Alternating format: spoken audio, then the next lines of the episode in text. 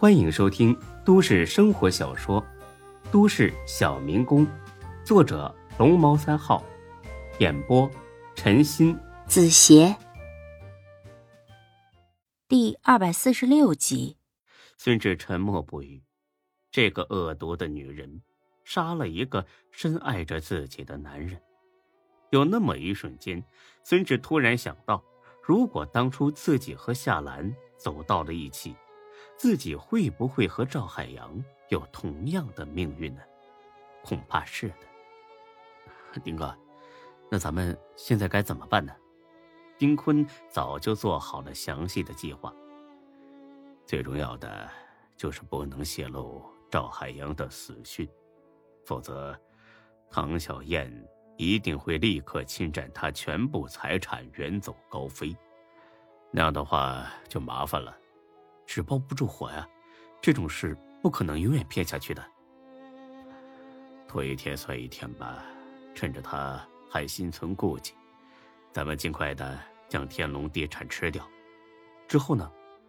之后我会让赵天接受管理，也算对得起赵海洋的遗愿。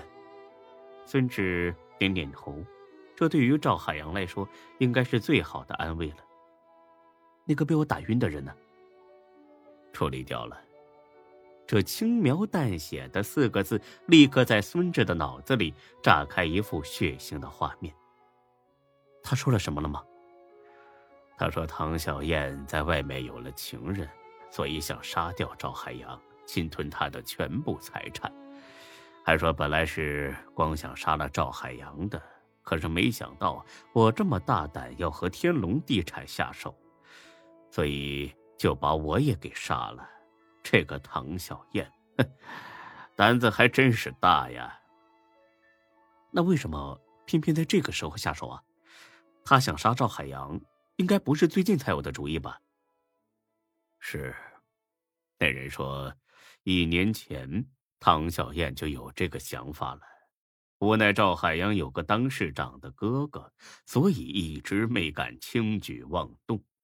现在赵楚阳一死，赵海洋失去了靠山，所以他才铤而走险的动手了。至于为什么选在那一天动手，是因为他想把杀人的罪过推到我身上。呵呵，这个聪明又恶毒的女人呐！孙志苦笑一声：“功名利禄真的是魔鬼一样的东西，摄人心魄，让人发狂。你打算怎么对付唐小燕？杀了他吗？不，那样事情就闹大了。我会光明正大的打败他，让他知难而退，自己滚蛋。那他一样会逍遥法外，赵海洋岂不是白死了吗？”不会的，等他离开一年半载之后，风平浪静了，也就是他该死的时候了。你，你这是在帮赵海洋报仇吗？还是为了自己出口气？不，这些对我来说都无所谓的。我之所以这么做，是为了让你心安呐。看着丁坤诚挚的目光，孙志很是感激。孙志太过的善良心软了，以至于有什么事儿都会算到自己身上。如果不杀了唐小燕，他会因为赵海洋的死内疚一辈子。但是他实在没勇气亲手杀了唐小燕。丁坤的话让他很感动。谢谢你，丁哥。丁坤只是再次的拍了拍孙志的肩膀。呵 呵别急着谢呀，有件事儿需要你去做。孙志新说：“该来的还是来了。”他决定答应丁坤，就算是报恩吧。丁哥，你说吧。去找一下赵天儿，和他交个朋友。孙哲愣了，就这事儿，这倒不算难，但是为什么要跟他交朋友呢？哎，丁哥，我不明白。你这是什么意思？没什么，就是为了拿下天龙地产之后，水到渠成的还给他。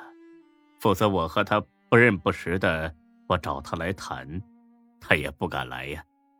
这下孙志明白了，丁坤想让自己再当一次中间人，先搞好和赵天的关系，为赵天和丁坤将来的见面与合作打下基础。丁哥，我明白了，你放心吧。老爹，谢谢了。时间还早，我呢不留你吃饭了，有事儿给我打电话。哎，行，那我先走了。出了大厦。孙志有点犯愁的叹了口气，毕竟他和赵天闹过别扭，想从仇人变成朋友，确实有点难度。但是该办的事儿还是得抓紧办的。他硬着头皮打通了丁坤提供给自己的手机号，一连三遍没人接，孙志只得作罢，开车往店里赶去。行驶到暖水湾的时候，他猛地刹住了车。因为他看到李璐在路边等着，像是要打车。上车，见是孙志，他七分害怕，三分惊喜。不，啊，不用了，我自己打车。上来，有事找你。李璐只得上车了，但这次他学聪明了，坐在了后排靠右的座位。坐前面来。呃，孙总，我。快点。李璐只得是坐了过来，还使劲的往车门上靠了靠。你去哪儿啊？儒林教育，课外辅导班。对，去那儿干什么呀？应聘。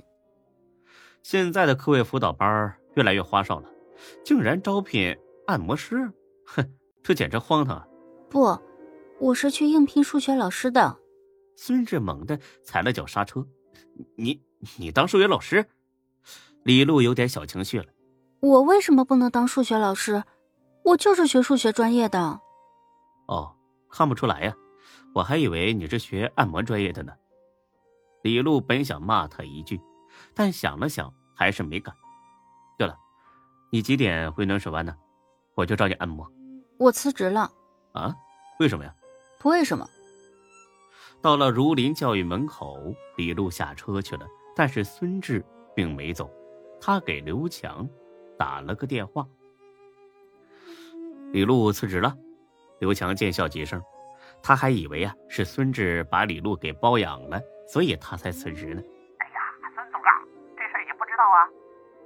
我当然不知道啊，他为什么辞职啊？啊，前两天来了个客人，非得让他出台，他死活不去，后来就辞职了。我还以为他跟你……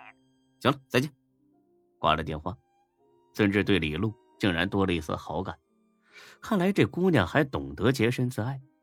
但一想到她是夏兰的表妹，孙志立刻又否定了这种想法。她是装的，在演戏。他们家的女人全部擅长演戏，夏兰是一个，李璐也是一个。本集播讲完毕，谢谢您的收听，欢迎关注主播更多作品。